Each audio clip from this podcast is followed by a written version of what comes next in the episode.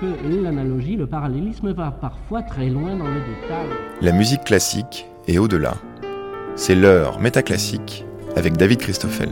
De la relation entre Oedipe et sa mère à l'amour de Phèdre pour Hippolyte, l'opéra a mis en scène des amours incestueuses qui tendent le tissu dramatique jusqu'à des paroxysmes insupportables ou sidérants.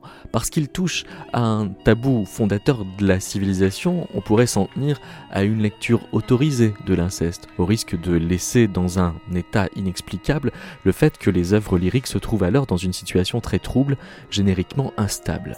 Là où le désir s'en mêle dans la généalogie, il y a ce que Bruno Ducol appelle un métissage. Au lieu de se tisser en harmonie, les liens familiaux se métissent. D'où le mystère de voir, dans son occurrence la plus consacrée, le mot métissage posé sur le fruit des alliances au-dessus de tout soupçon de consanguinité.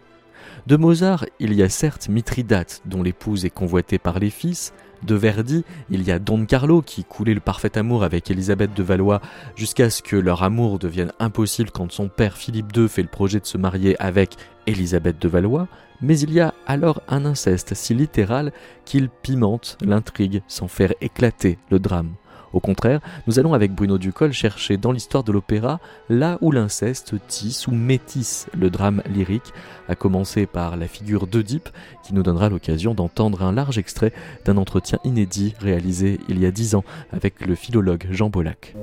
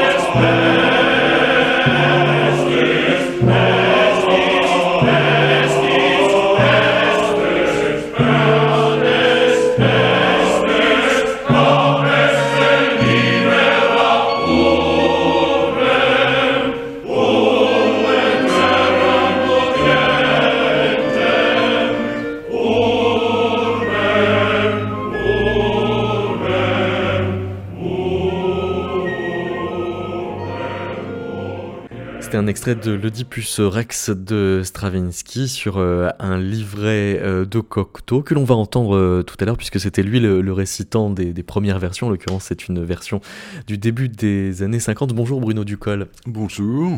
il est question d'un Oedipe plus que mythique. Quand je dis plus que mythique, au-delà même du personnage, on entend le destin que Sophocle définit comme le temps qui voit toute chose.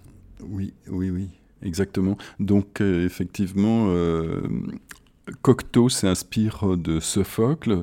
C'est la, première fois, enfin pas la première fois, mais presque dans, l'histoire de l'opéra qu'on aborde directement le sujet. Quand l'opéra est né, euh, le public était essentiellement aristocratique et euh, sans doute que ça aurait choqué les, les, nobles si on avait abordé un tel sujet. Donc euh, avant, avant Cocteau, avant Stravinsky, on, a quelques édipes, mais donc voilà, ce qui me paraît extrêmement original et intéressant chez Stravinsky, que certains musicologues considèrent comme un des ouvrages les plus importants de, Stravinsky, c'est qu'il reprend des éléments euh, caractéristiques de l'Antiquité, à savoir notamment donc le, thème du destin, euh, qui voit toute chose, comme vous le dites, euh, comme le dit Sophocle, et Cocteau revient de façon obsessionnelle sur ce qui frappe à la fois la ville euh, qui est pestiférée, hein, c'est pas le coronavirus, mais c'est la peste qui. Et euh, on sait qu'il faudra résoudre les énigmes du sphinx ou de la sphinge euh, pour se délivrer de cela.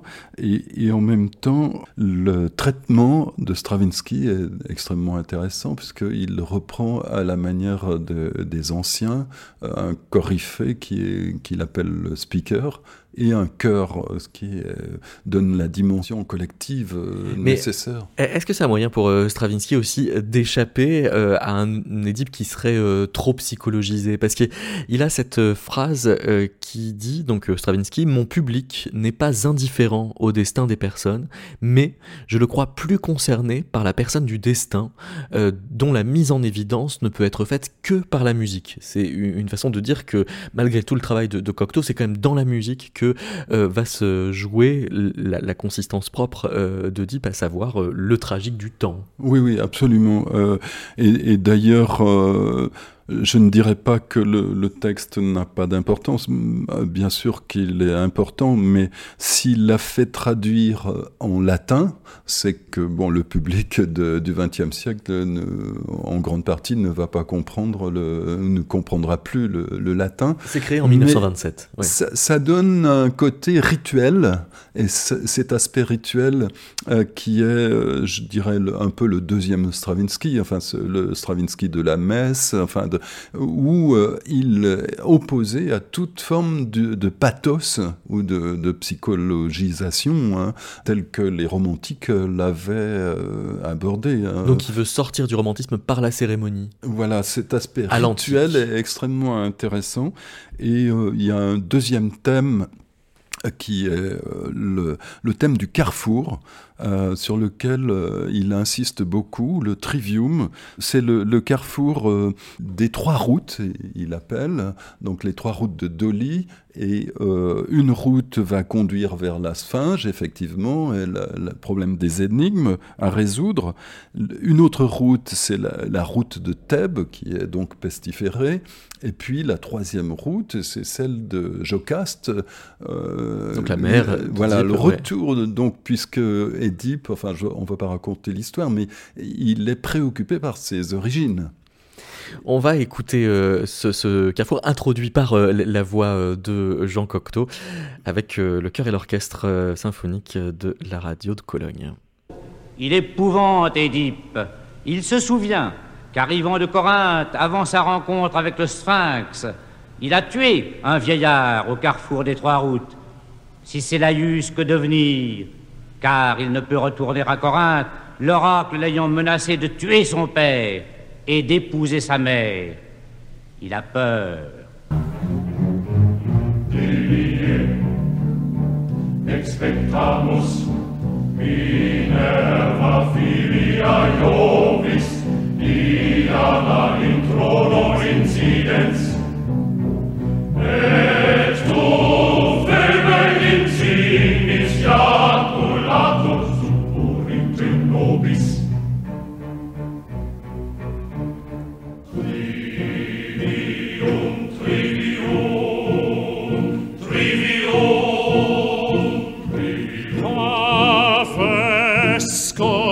Guido, Iocasta, paresco subito, pavesco, paresco, maxime pavesco, Iocasta, Iocasta, audi. Locuta est de trio, ego sine cum corinto excederem cecedi in trivio?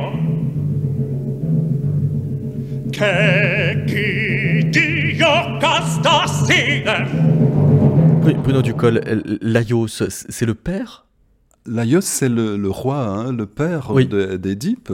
Euh, en, grec, d'ailleurs, Laios, c'est celui qui marche à gauche. Hein, euh, c'est assez intéressant. Et, donc, qui, euh, qui, est justement au carrefour. C'est là qu'Édipe tue le père, qui le gêne. Donc il va se diriger vers la, sphinge. Alors on, dit euh, le héros boiteux, euh, aux pieds enflés, ce serait l'étymologie, donc infirme et puis aussi euh, incapable de voir, comme dit euh, Tirésias, de voir justement les pièges du destin. Mais à partir du moment où il va pouvoir les voir, il va plus pouvoir agir dessus. Oui, c'est-à-dire qu'au moment où il réalise vraiment, parce que Jocaste dit qu'elle ne croit pas aux augures, dont parle Tirésias, tandis que Édipe hésite euh, parce qu'il a fait un rêve, un cauchemar. Euh, bon, euh, sa mère lui dit mais ne t'inquiète pas, les rêves, ça n'a pas d'importance.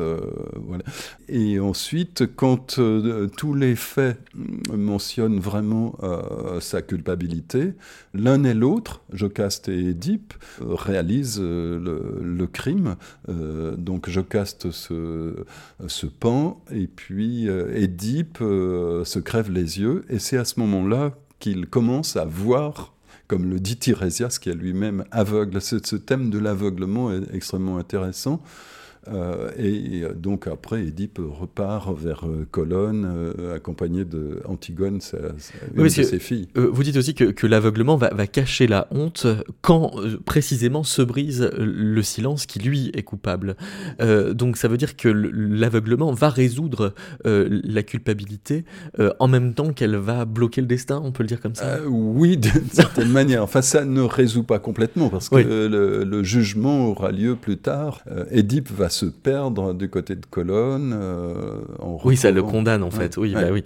Alors, euh, il se trouve que ce qu'on vient d'entendre, c'est euh, un extrait d'un opéra oratorio, comme si en fait le, le thème oedipien empêchait le compositeur d'être dans un plein opéra de, tradition classique et, faisait éclater ses, ses, ressources expressives. Oui, oui, oui. C'est vrai que bon moi, j'aime bien dire qu'à quasiment à toutes les époques, depuis qu'on a imaginé l'opéra, qu'on n'a euh, jamais réussi à en faire. On a, tout le temps voulu refaire, euh, n'est-ce pas, le, euh, un opéra d'une autre, d'un autre genre. Les, les, Français ont inventé la tragédie lyrique. Wagner, bon, après Gluck, invente un autre type d'opéra total. bon, et puis au XXe siècle, euh, on va arriver à un genre, euh, alors à l'opposé des romantiques, euh, avec un effectif plus restreint, comme c'est le cas ici, et puis on arrivera au théâtre musical, caractéristique des années 60-70, en France en tout cas. Et on a euh, l'exemple de quelqu'un que vous avez très bien connu, André euh, qui, euh, en 1978, avec un livret d'Hélène Sixous, fait le nom d'Oedipe. Et là, effectivement, on est dans quelque chose qui est théâtral, mais qui, comme c'est du théâtre musical, éclate complètement aussi les codes du théâtre. Voilà, c'est ça. C'est encore un autre genre, on peut dire, euh, où les, instrumentistes sont sur la scène, les chanteurs sont tous doublés par des comédiens euh, etc. Et ensuite, le, livret lui-même met en évidence, par exemple, un, travail sur, le, sur le, la phonétique, euh, par exemple, le nom des. Il y a le nom NOM euh, qui coïncide avec le nom hurlé par, par euh, l'autre personnage. Quoi, hein. Comme s'il se liait un, un, rapport charnel avec le signifiant. Enfin, voilà, le, que, le langage lui-même était éprouvé. Voilà, c'est ça, c'est tout à fait Hélène Sixus. Et les, les phrases qui sont coupées, des, des silences, alors pour euh, manifester cette, euh, le silence et la honte qui, qui les entoure. On, entend aussi, on va entendre Michael Lonsdal avec la chanteuse Sigun von Osten et puis le nouvel orchestre philharmonique de Radio France euh, dirigé par euh, Yves Prin dans euh, une version donnée au Festival d'Avignon au mois de, juillet donc 1978. Ce que je sais ne se dit pas, dit Oedipe, et il, doit le hurler pour pouvoir le dire. Alors. oui, oui, oui. Alors c'est toute une esthétique du cri hein, qui, qui, est extrêmement intéressante. Du cri pour percer ce, qui, ce que le langage ne laisse pas passer. Voilà, c'est ça. Oui, oui, oui. Et ça, c'est Oedipien précisément. Il me semble que c'est Sénèque qui écrivait que Édipe euh, se crève les yeux et qui il disait si je pouvais aussi me crever les tympans pour ne plus rien entendre. Et, ce que vous dites, c'est que c'est précisément le refus d'entendre euh, qui exprime les silences des, protagonistes aussi. Oui. Il est fou. Tu me fais horreur. Tu es puissant, mais tu es limité. Esclave des mots. Je vais parler. Nous suspendre entre vie et mort. Les mères vont te maudire. Je parlerai. Ton épouvante va éclater. Quel homme pourrait comprendre ce que veulent les dieux? Que veulent les dieux? N'espère plus éviter. Tu es celui que tu crains de ne pas trouver. Tu m'as entendu, oui Il y a une force dans la voix de l'aveugle. Je voudrais ne pas lui céder, mais elle est plus forte que moi. Il y a une voix dans la voix de l'aveugle. Quelle voix? Une voix ancienne et triste et inflexible, plus ancienne que la mémoire. Elle s'élève Extrait du nom d'Oedipe de André Kourachliev avec euh, un livret euh, d'Hélène euh, Sixous. Depuis le, début de l'émission, Bruno Ducol, ce n'est pas tant qu'on tourne autour du thème de l'inceste que ce, thème va, structurer une problématique de, l'expression, de, qu'est-ce que c'est que de, percer un silence et, simplement de te prendre la parole. J'avais eu l'occasion il y a une dizaine d'années de m'entretenir Oedipe avec un philologue qui a beaucoup travaillé sur cette figure à partir de Sophocle qui s'appelait Jean Bolac. C'est un entretien inédit dont je vous propose euh, d'écouter un large extrait.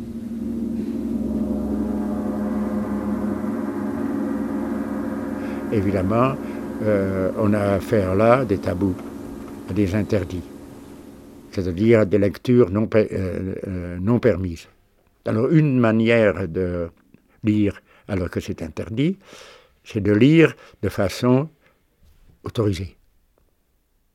Et ce que j'ai fait dans Zédip, pour une fois, en quatre volumes, non euh, je suis euh, maintenant, ça, va reparaître, mais euh, c'était de l'ordre du gigantesque, je me suis, je l'ai choisi, pas naïvement, dans les années 70, euh, après avoir travaillé sur Échille et l'Agamemnon, j'ai choisi euh, Édipe parce que euh, c'est, en un sens, l'œuvre qui a eu cet impact que vous savez, non, pas seulement sur Freud, mais disons à partir de Freud, sur la conscience universelle.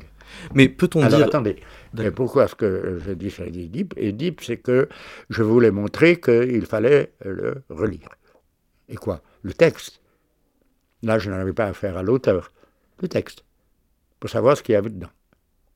Et pour cela, j'ai euh, choisi la méthode la plus convaincante, la plus démonstrative, c'est euh, de jouer carte sur table en disant voilà, euh, à tel moment, dans tel pays, on a compris cette phrase de telle manière. Alors ça ouvre un éventail extrêmement large c'est déjà euh, assez extraordinaire. Vous désignez Oedipe comme un drame de l'hyper-interprétation malheureuse, qui conduit l'esprit vers l'abîme. Ça veut dire que euh, thématiquement, ce que contient euh, ce texte engage, y compris votre démarche envers lui. Oui. Alors, c'est pas faux ce que vous dites, c'est-à-dire que la richesse euh, des euh, la, raison pour laquelle euh, c'est aussi exceptionnel et peut-être exemplaire, c'est que c'est largement cognitif. C'est lié à la connaissance. Euh, il y a quelqu'un, le, héros, tout le monde connaît ça, et puis ne sait pas ce qu'il fait, donc euh, il n'y a pas de culpabilité, euh, puisqu'il ne pouvait pas savoir que son père était son père, etc. Et, et à la fin, il, est, il a à s'en sortir.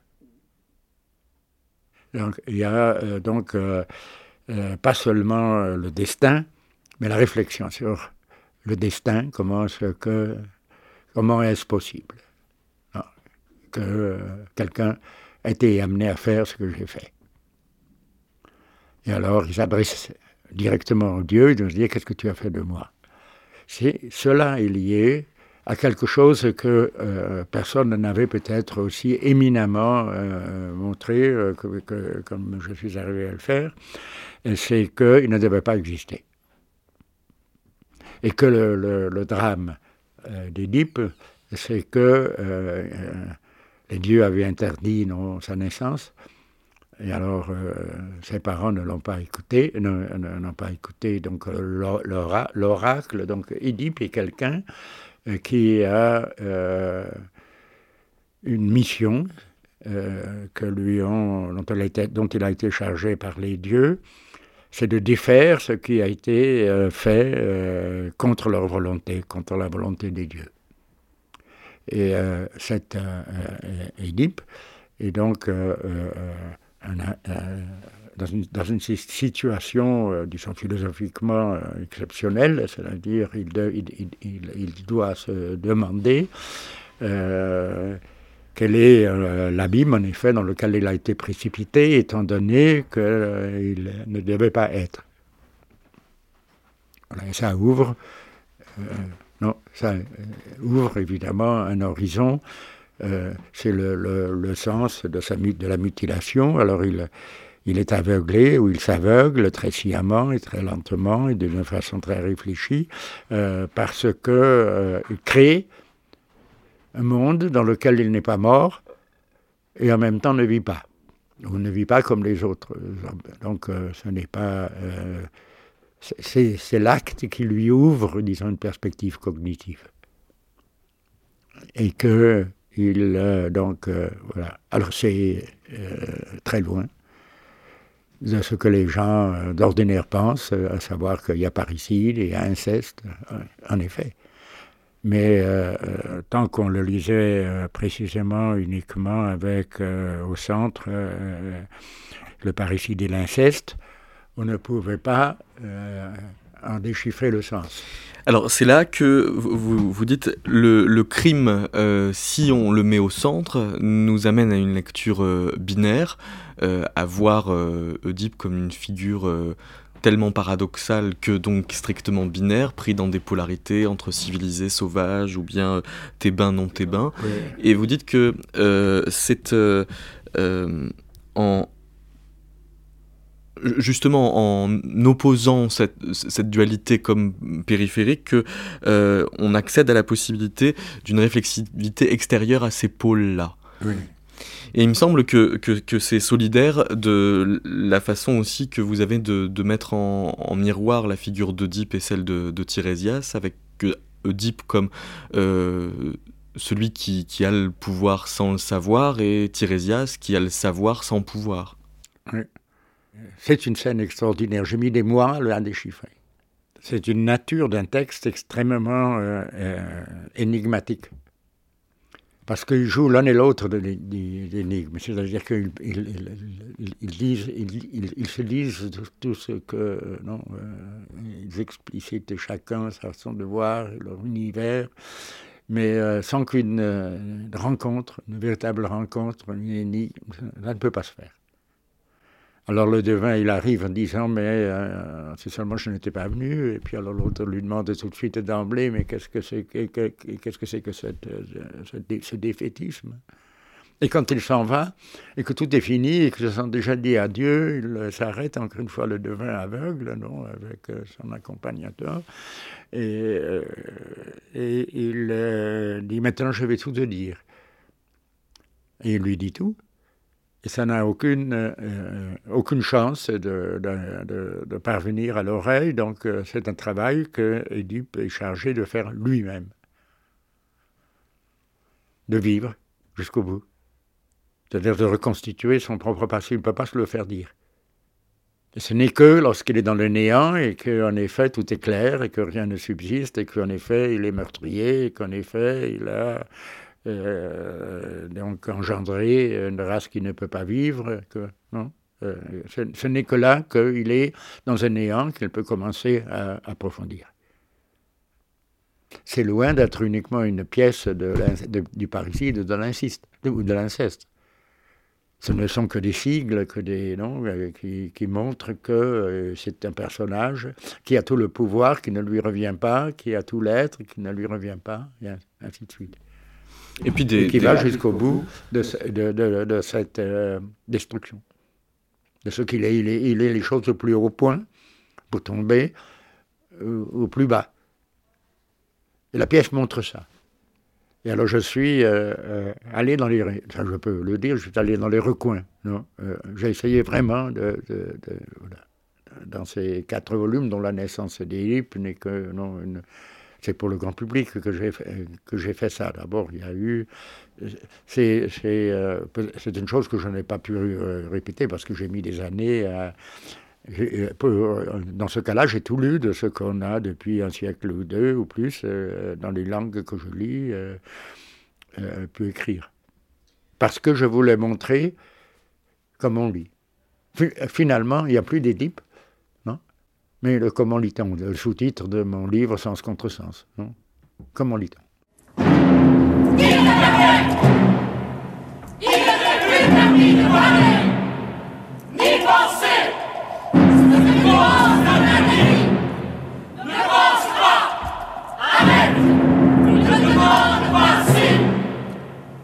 Bruno Ducol, qu'est-ce que vous, pensez de, cette phrase de, Jean Bollac La mutilation lui ouvre une perspective cognitive à Oedipe? Oui, oui, oui, oui, c'est vrai. J'adhère à ce que dit Jean Bollac, mais euh, il y a une chose euh, qui m'intéresse aussi beaucoup, c'est la, question de, la sphinge à mettre en relation avec la question du temps, parce que c'est euh, le problème de l'homme qui est posé dans ces, dans ces énigmes. Et euh, les Atrides, puisqu'il s'agit de, de, cette fameuse lignée depuis Tantale, sont pourris dans l'âme, si j'ose dire. Euh, Édipe est victime comme seront victimes euh, ses, fils euh, Éthéocle et Polynice qui, vont s'entretuer après lui et Antigone qui sera interdite d'enterrer son frère. mais tous les antécédents étaient eux aussi voués à cela. Alors c'est vrai qu'Édipe a été exposé sur les flancs du Citeron, euh, il, parce qu'il était handicapé. Chez les Grecs, on, exposait euh, donc aux animaux sauvages les, gens qui, étaient euh, difformes hein, ou handicapés. Et donc, il n'auraient pas dû vivre et donc, c'est vrai qu'il n'est pas, d'une certaine manière, il n'est pas responsable de ce qui lui arrive par la suite. Il ne sait pas, quand il arrive au fameux carrefour de Dolly, que, que c'est son père qui l'empêche de passer. lui, il a besoin de passer parce qu'il pense qu'il est envoyé par le, roi de Corinthe, enfin, etc. Il, est donc victime euh, d'une situation qui demande crime pour permettre existence. Oui, voilà. Ouais. Euh, dans euh, son traité de l'harmonie, Rameau écrit Le désespoir et toutes les passions qui portent à la fureur et qui ont quelque chose d'étonnant demandent des dissonances de toute espèce non préparées. On pourrait y lire, euh, à l'inverse, une sorte de règle de composition pour pouvoir émanciper les dissonances, comme on dira plus tard dans l'histoire de la musique. Alors faut-il des personnages portés à la fureur? Ah bah oui, euh, oui, oui, bien sûr. je, pense qu'effectivement, c'est ça. Euh, c'est extrêmement intéressant. Alors, euh, ça, permet d'enchaîner avec ce que nous venons de dire au sujet d'Édipe, puisque Phèdre elle-même se dit, se dit victime, victime d'Aphrodite. elle, est, elle a été, elle est sous l'emprise Hein, ce sont les termes qu'elle emploie, euh, sous l'emprise d'Aphrodite. Donc, euh, d'une certaine manière, elle n'est pas responsable de l'inceste.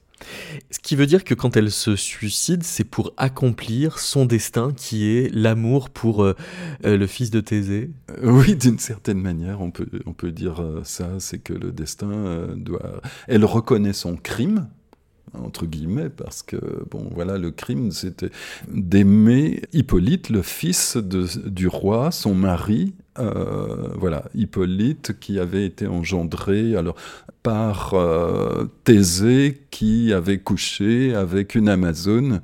D'ailleurs, c'est assez étonnant parce que l'Amazone, on, dit que les Amazones sont des guerriers au masculin, c'est assez étrange, mais euh, de, qui ne sont pas, qui sont sauvages en somme, hein, qui ne sont pas cultivés, qui ne doivent pas appartenir au monde grec en somme. Voici acte 4, scène 4 d'Hippolyte Aristide, Jean-Philippe Rameau. Quelle plainte en ces lieux m'appelle?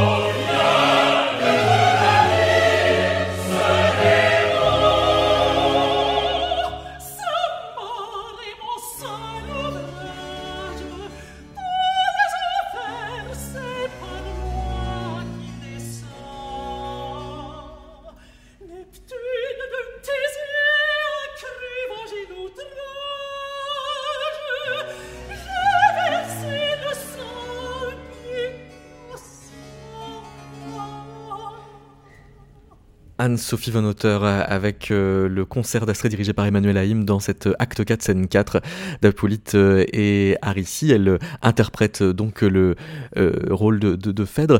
Bruno Ducol, vous, vous avez un, jeu de mots, on peut dire, avec le mot métissé. C'est-à-dire que c'est comme si on, tissait mal sa propre généalogie. Qu'en est-il de, la généalogie de, de Phèdre? Oui, de même que j'ai évoqué, sans le dire tout à fait, tout à l'heure la généalogie de, des Atrides, d'Édipe. Euh, la généalogie, euh, en ce qui concerne Phèdre, est extrêmement intéressante aussi, puisqu'elle est la sœur d'Ariane, et toutes les deux sont les demi-sœurs du Minotaure. Euh, que Thésée euh, a tué grâce à Ariane, le même Thésée qui va abandonner, après lui avoir promis le mariage, il va l'abandonner euh, à Naxos, mais, mais ensuite, donc c'est ce même Thésée qui va donc coucher avec une Amazone, puis finalement épouser Phèdre, la quel euh, euh, Phèdre donc euh, tombe amoureuse d'Hippolyte, voilà, qui, lequel Hippolyte est, est amoureux d'Arissi, qui elle est d'une autre généalogie, des, des, Palantides, qui sont les, ennemis jurés de Thésée. alors que les, Palantides ont pour origine la Terre elle-même, enfin ça, ça monte euh, euh, jusqu'au Big Bang à, peu près, n'est-ce pas? Tandis que Phèdre, elle, est, est issue du, du Soleil. Donc, donc, il y a bien un métissage. il y a bien un métissage. C'est-à-dire un, tissage qui euh, peut arriver à, aliéner ceux qu'il tisse. Oui. Voilà. Et, sachant que dans, en grec, le mot métis aussi signifie la ruse. Hein. Donc là, il y a, tout, tout, cet aspect. Thésée finira quand même, puisqu'il est au pouvoir, à accepter que Hippolyte épouse Arissi, qui était de la, tribu opposée. Mais bon. Vous mobilisez les, travaux de, Françoise Héritier pour euh, mettre un peu de, typologie dans les incestes, et, Françoise Héritier fait la, fait la, différence entre les incestes oedipiens et les incestes cognatiques. C'est quoi un inceste cognatique? Oui, alors c'est euh, donc euh, ce, qui, ce qui est intéressant, c'est que euh, dans l'inceste édipien, donc c'est euh, le père qui, euh, qui couche avec, avec sa fille ou bien la mère avec un fils, etc. Donc il y a, il y a un cercle vicieux qui est, le, comme l'a fait Édipe, un retour à l'origine, retour au ventre maternel, retour au temps de la jeunesse, tandis que dans l'inceste cognatique, bon, il y a plusieurs termes d'ailleurs pour désigner la relation à la belle-fille ou à la belle-sœur. Enfin, donc ce n'est pas euh, exactement le, même type d'inceste. Mais Françoise Héritier euh, euh, donne des, catégories extrêmement vastes. selon les civilisations, c'est extrêmement différent. Euh, dans certaines civilisations, euh, euh, elle dit que ça peut aller jusqu'à jusqu'au cousin au 17e degré, alors que bon, dans, nos, dans notre culture, ça n'est plus le cas. Enfin, Oui, c'est aussi une question de, culture. Du reste, vous, vous citez les mosos. Euh, alors les Mosso, oui, euh, euh, qui sont du côté de l'Himalaya, enfin voilà, qui. Pour qui l'inceste n'est pas tabou en fait L'inceste n'est pas tabou. Alors ça c'est tout à fait étonnant. C'est une exception dans l'universalité du tabou. Oui, enfin moi je, ne sais pas si je vous raconte que j'ai été en contact avec une tribu Aka, j'ai essayé d'enregistrer tous leurs chants, etc. Euh, qui vivent tous euh, en, petites tribus. Donc il y a forcément des, problèmes de consanguinité. Euh, je n'ose pas forcément dire inceste, mais en tout cas consanguinité. et toutes les questions que j'ai pu poser, mais bon, par l'intermédiaire d'un interprète qui parlait très mal l'anglais, bon, c'est un peu compliqué de, de savoir ce qu'il en est, mais, mais c'est assez impressionnant. Dans l'opéra du, du 18e, les euh, moments incestueux sont euh, aussi des, moments qui, on pourrait dire, sont euh, capiteux sur le plan lyrique. Vous citez Iphigénie en tauride de Gluck. Ah oui, ça c'est formidable, je, trouve, Iphigénie. donc Iphigénie, peut-être brièvement, je, je la situe. donc la, la fille d'Agamemnon. Euh, qui doit être sacrifié à Olide quand euh, Agamemnon, qui est le chef des armées grecques, euh, voit qu'il est en train de perdre de l'avance pour conquérir Troie, les dieux lui disent de sacrifier sa fille. Et c'est ce qu'il ce qu'il tente de faire en prétextant qu'il il prépare son mariage avec Ménélas et au moment où il, abat le couteau euh, pour euh, l'assassiner, euh, elle est subtilisée par Diane au nez et à la barbe de, ce même Agamemnon. Et puis Iphigénie se retrouve parachutée en, en Tauride. Alors la Tauride, c'est le c'est l'actuelle Crimée, euh, qui est euh, gouvernée par un roi monstrueux qui s'appelle euh, Thoas. Je ne dirais pas Poutine, mais voilà, c'était une conquête donc de, ce pays. Et, et là, Thoas, sans doute attiré par les charmes d'Iphigénie, qui lui refuse toute avance, et euh, placé dans le temple de, Diane, qui se retrouve là encore, avec l'ordre d'assassiner les, Grecs ou de sacrifier, pardon, euh, les Grecs qui débarqueraient sur, euh, sur cette terre. Et, donc les premiers qui débarquent, c'est effectivement Oreste, accompagné de son ami Pilade. Et évidemment, euh, bah, c'est compliqué parce que la pauvre Iphigénie, elle est incapable de, tuer. Et euh, quand Oreste lui raconte euh, comment Agamemnon a, tué Iphigénie, ils se, les deux personnages se reconnaissent et tombent dans les bras l'un de l'autre. Donc c'est un autre type d'inceste. Frère-sœur. Frère-sœur. Et alors il y a une dimension à la fois sacrée, puisqu'on est dans le temple, et, et, en même temps politique. Donc dans le temple, ils, s'en vont euh, après que, que Pilade ait assassiné euh, Thoas, ce qui n'était pas le cas chez Goethe. Euh, et ils s'enfuient vers la Mycène, leur Mycène vers d'origine, et, et c'est ce qui va permettre la restauration de l'ordre politique euh, donc un petit peu comme euh, Édipe pour Thèbes, euh, dans la, chez les Labdacides. C'est-à-dire qu'un équilibre de la cité est en jeu, est en jeu dans, dans ce nœud-là. Voilà, il y a donc cet aspect religieux. Donc, bien sûr, il fallait la statue de Diane, il fallait l'emporter parce qu'elle faisait partie de, de, la, de, la, tribu des Labdacides, en, somme. Hein et, en même temps cet aspect politique, l'harmonie, euh, dans tous les sens du terme, effectivement musical aussi, euh, est, indispensable pour cela. D'une certaine manière, l'inceste d'Iphigénie et Oreste euh, est salvateur, d'une certaine manière. Pour la cité, en tout cas. On entend très très bien cette euh, harmonie dans, le cœur qui euh, se prosterne, euh, qui se prosterne et qui fait que amplifier l'étreinte entre Iphigénie et, son frère, avec tout l'orchestre qui concourt à, vous dites, l'explosion émotionnelle provoquée par cette rencontre.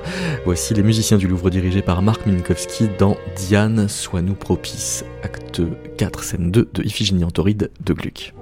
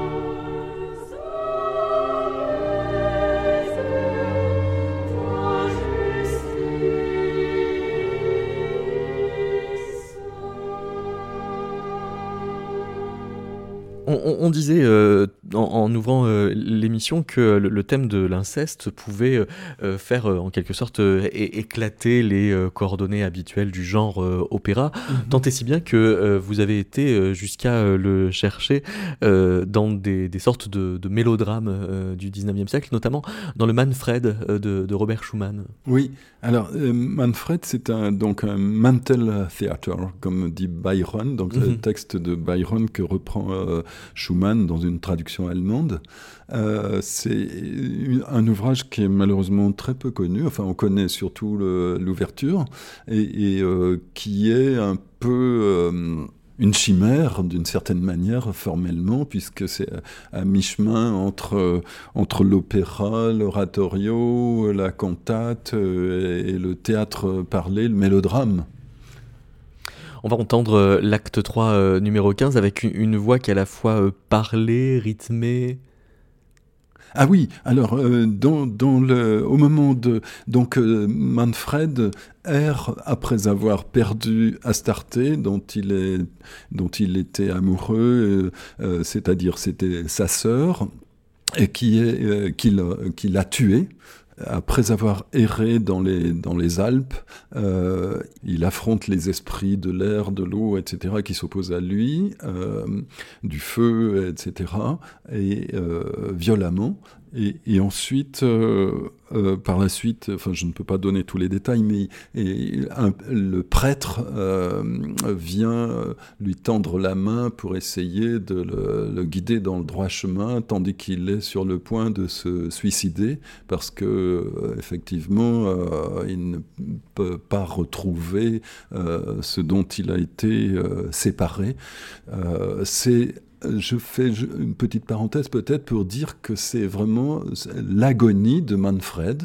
Et là, je fais encore euh, une référence euh, au, texte euh, grec qui est again en, grec, ça veut dire lutter. C'est le, mot agonie, donc la lutte, lutte pour la vie, pour la, entre la vie et la mort c'est aussi euh, le radical de protagoniste, celui qui est au devant de la scène, qui doit lutter pour euh, euh, faire passer son texte. C'est aussi l'antagonisme. antagonisme, il antagonisomai, c'est lutter les armes à la main, le premier sens. C'est-à-dire cette question, euh, l'antagonisme, c'est la complémentarité, euh, n'est-ce pas? C'est pas une opposition euh, forte, c'est la, complémentarité dont Manfred a besoin et, dont il, il est séparé désormais. Alors il y a une question également métaphysique à ce moment-là, ce qui fait que on a dit que Schumann trahissait Byron, je ne le crois pas, mais le, le requiem qui arrive à la fin, au moment de son, de son agonie, n'existe pas du tout euh, chez Byron, euh, mais euh, c'est une dimension métaphysique dans le sens où euh, euh Manfred ne, ne cherche qu'à rejoindre Astarté. Or, Astarté, ça nous ramène d'une certaine manière à la mythologie, puisque c'est aussi la, une, elle est proche de Vénus, enfin, c'est une autre incarnation de, de la déesse de, de l'amour. Wie du bleich wirst, weiß sind deine Lippen. Es wogt die Brust.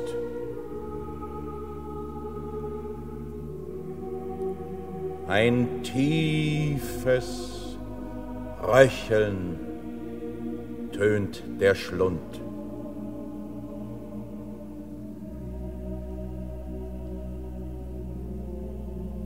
Gebete sende auf zum Himmel.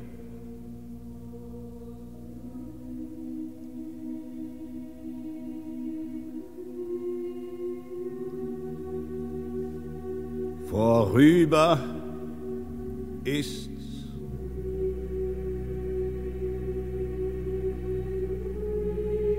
mein trüber Blick erkennt dich nicht.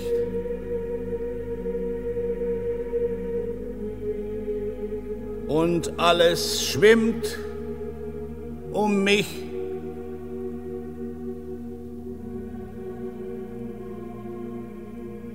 Es wogt die Erd als leg sie unter mir. Leb wohl. Gib mir die Hand. Kalt, bis zum Herzen kalt. O bete noch weh, fährst du so dahin? So schwer ist's nicht zu sterben, alter Mann.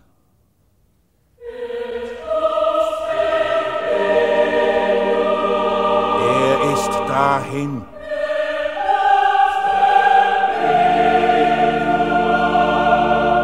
Sein Geist entfloh der Erde.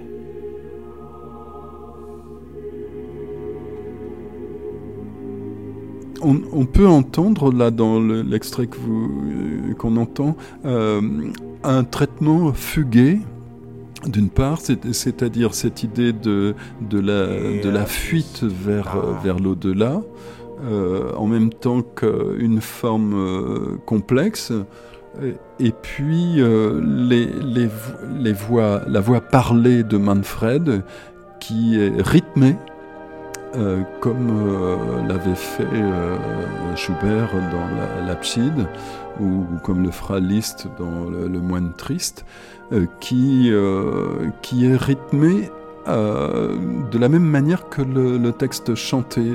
Du, coup, euh, on peut entendre à la fois le, le, désir de Manfred et puis euh, ce lien métaphysique d'une certaine manière vous investissez euh, aussi quelqu'un qu'on n'attend pas forcément dans, la liste des, incestes euh, mis en musique, c'est euh, les Goethe-Leaders de Wolf. Ah oui, alors les, les Goethe-Leaders, bon, dans l'année 1888-89, Wolf écrit plus de 52 euh, leaders euh, sur les textes de Goethe, euh, dont une dizaine sur, le thème de, du Wilhelm Meister, euh, de Goethe, le, grand roman euh, goethéen. Et euh, dans ce roman, ce que, qui est tout à fait extraordinaire, c'est que donc c'est l'histoire de, de l'apprentissage de, Wilhelm qui, qui, se, qui veut absolument devenir un comédien, metteur en scène. Enfin, c'est un homme de théâtre qui, qui manie la parole. Et, et et qui, euh, qui croise un vieillard, euh, le harpiste. Le harpiste a couché avec sa sœur, euh, et en plus de cela, il est un prêtre défroqué, donc on a toutes les transgressions possibles, et de cet inceste naît une jeune fille triste, c'est le, le, terme qu'emploie Goethe, qui s'appelle Mignon. Or, Mignon, comme son père, sont tenus par le silence, ne, savent pas parler, euh, ne, sont incapables de parler, ils ne sont sensibles qu'à la musique. Et euh, euh, Goethe, au long de son grand roman, traduit les, chansons, les leaders de l'un et l'autre, du harpiste et de Mignon. ce qui est extraordinaire, c'est qu'ils ne savent pas parler, mais les, les textes de Goethe sont d'une extrême poésie une poésie qui a été mise en musique par la plupart des compositeurs du 19e siècle. Mais euh, il me semblait que la musique de Wolf, qui, est le seul à avoir mis en musique tous ses leaders, est, la plus extraordinaire. Et euh, j'ai imaginé de renverser euh, la problématique en, en imaginant un opéra qui serait constitué uniquement euh, avec ses leaders de Wolf et euh, contrepointé par euh, les, situations dramatiques, par exemple avec une voix off, n'est-ce pas? Voilà. Et comme dans tous les, dans la plupart des incestes, après la transgression, il y a les châtiments. Donc les, châtiments, c'est l'exil, c'est la mort, c'est le suicide. On a vu déjà quelques exemples. Alors le, harpiste se, tranche la gorge. Et puis, euh, évidemment, il ne peut plus chanter. Euh, et puis, Mignon, elle rêve de, partir. Euh, elle, est costumée, puisqu'elle fait partie de la troupe des comédiens. Elle est costumée en ange et elle ne veut pas quitter ses ailes ni sa robe blanche, puisqu'elle dit Moi, je veux rejoindre les, mon état angélique. Euh, et euh, elle non plus n'est plus, au moment où elle meurt, elle n'est plus en état de, chanter. Euh, j'ai eu l'idée à ce moment-là de, prendre une œuvre exceptionnelle qui est le Requiem pour Mignon de Schumann, une œuvre exceptionnelle dans le sens où euh, ça n'est absolument pas un requiem canonique. et, c'est, on entend des, enfants qui, dialoguent avec, un cœur d'homme.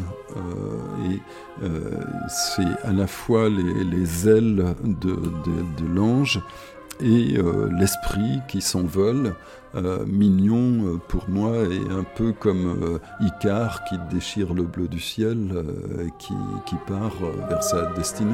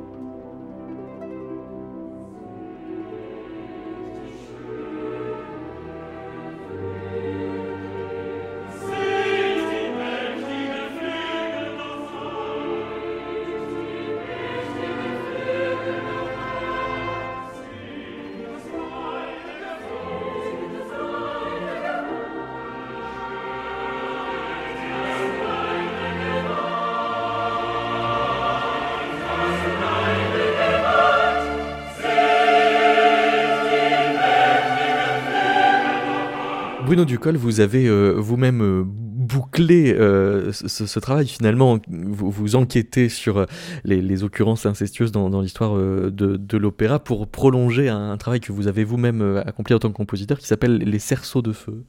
Oui, voilà. Quand j'ai eu la chance d'avoir une commande d'opéra, j'avais, j'ai eu la chance d'entendre le désespoir tout blanc de Clarisse Nikoitsky, ça m'a plu et donc euh, je lui ai demandé si elle était intéressée. Quand on s'est rencontrés, elle m'a proposé euh, une nouvelle euh, dans laquelle un jeune homme couchait avec sa sœur. J'étais un peu surpris et puis j'ai demandé si, elle, si on pouvait travailler dans, un peu dans ce sens-là. Voilà, c'est donc les cerceaux de feu. J'ai lu euh, toutes les œuvres de Nikoitsky et, j'ai repéré que les voix sont euh, vraiment un thème extrêmement important et tout se passe par la voix. Alors, euh, on a mis, enfin, j'ai mis en place tout un dispositif vocal particulier, à savoir que Benjamin, c'est le seul qui porte un nom et qui est, charge, et qui est apprenti chanteur il est haute contre, donc il a une voix, euh, il a une voix de femme en somme, donc c'est une voix de la marge, et il est chargé par ses parents de s'occuper de sa sœur qu'on appelle la folle, on dirait aujourd'hui peut-être une psychotique, mais bon, euh, c'est la folle, et qui, laquelle ne, euh, s'exprime que par des cris ou des, phrases incohérentes, mais en revanche est extrêmement sensible au chant euh, de son frère en particulier, et donc ils arrivent à communiquer, et c'est vraiment par la voix qu'ils échangent.